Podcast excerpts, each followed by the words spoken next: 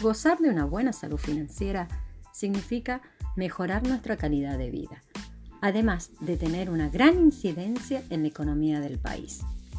Por eso es importante promover la educación financiera en las escuelas, para tomar decisiones respecto al manejo del dinero con responsabilidad y libertad. Te invito a ser parte del proyecto de educación financiera La Brújula del Dinero. Soy la profesora Liliana Vázquez y en este primer encuentro te voy a hablar sobre la importancia de incluir la educación financiera en el aula, reconociendo que una brújula es un instrumento para orientarse y que hoy es reemplazada por el famoso GPS, cuya finalidad es llevarnos a una ubicación determinada. El significado que tiene una brújula o GPS es que nos permite orientarnos y guiarnos a una determinada meta. En este caso, no geográfica, sino financiera. Contar con herramientas que nos permitan tomar elecciones que nos lleven a alcanzar las metas propuestas. Entre ellas, que los ingresos se administren teniendo en cuenta no solo los gastos, sino también sumar alternativas como el ahorro y la inversión, sin olvidar el valor que tiene la solidaridad. Pasamos por tiempos difíciles, vivimos en un mundo globalizado, marcado por el consumismo y la falta de decisiones que nos lleven a gozar de una buena salud financiera. El objetivo del proyecto es desarrollar conciencia sobre la necesidad de adquirir un adecuado nivel de cultura financiera en diferentes etapas de la vida. Pero, ¿qué es la educación financiera? La educación financiera es la habilidad de tomar decisiones informadas y exitosas sobre el uso y manejo del dinero. ¿Sabías que tu familia es la conexión a tu educación financiera? Si bien las habilidades financieras se aprenden, los valores y las actitudes frente al dinero forman parte de tu legado familiar. O bien son innatos e instintivos, o una mezcla de ambos. ¿Qué quiere decir esto? Que la familia tiene mucho que ver con la forma en que piensa y se comporta la nueva generación respecto del dinero. Puede que tú necesariamente no manejes el dinero de manera idéntica, pero los valores y actitudes que tenían tus padres y abuelos frente al dinero influyen fuertemente en la relación que tienes con él hoy en día. Entonces, ¿qué es lo primero que debemos conocer? ¿Cuál es la educación financiera de tu familia?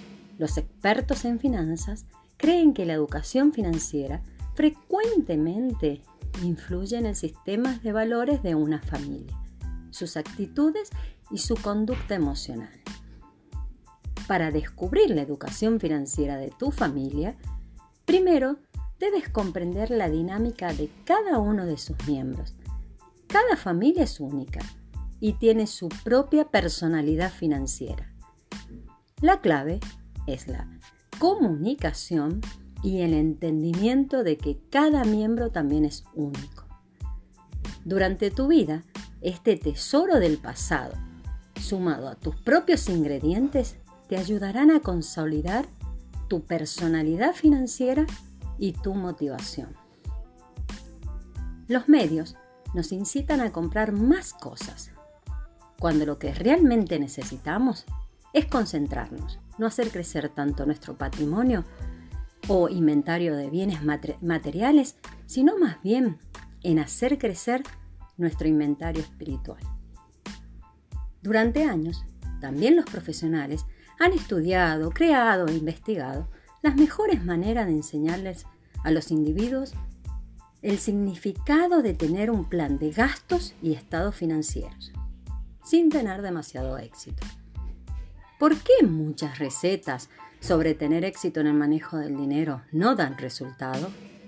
porque aprendemos nuestro comportamiento financiero en la casa, observando a la familia y por nuestras propias experiencias. Para aumentar la tasa de éxito sobre nuestro comportamiento financiero, debemos agregar educación e información. además de tener en cuenta las emociones, sus efectos y, más importante aún, de enfrentar nuestros propios miedos.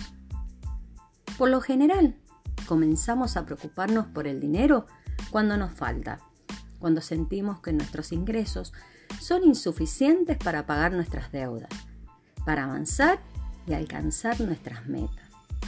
Esto sumado a los estragos económicos resultado de la pandemia, en la que muchas familias se quedaron sin ingresos y no contaban con alternativas para generar nuevos ingresos o un ahorro para afrontar una crisis.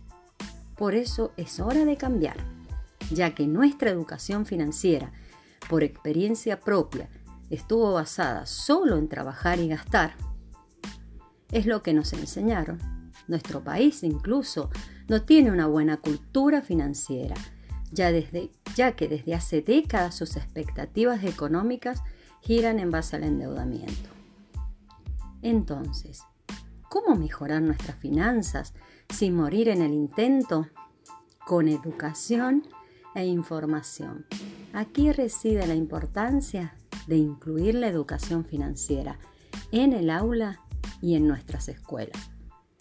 ¿Qué vas a descubrir al término de la propuesta de educación financiera? El significado del ahorro y la inversión el valor del tiempo y la autoeducación. Porque si tu mente no cambia, nada cambia, ya que esto se logra solo con educación.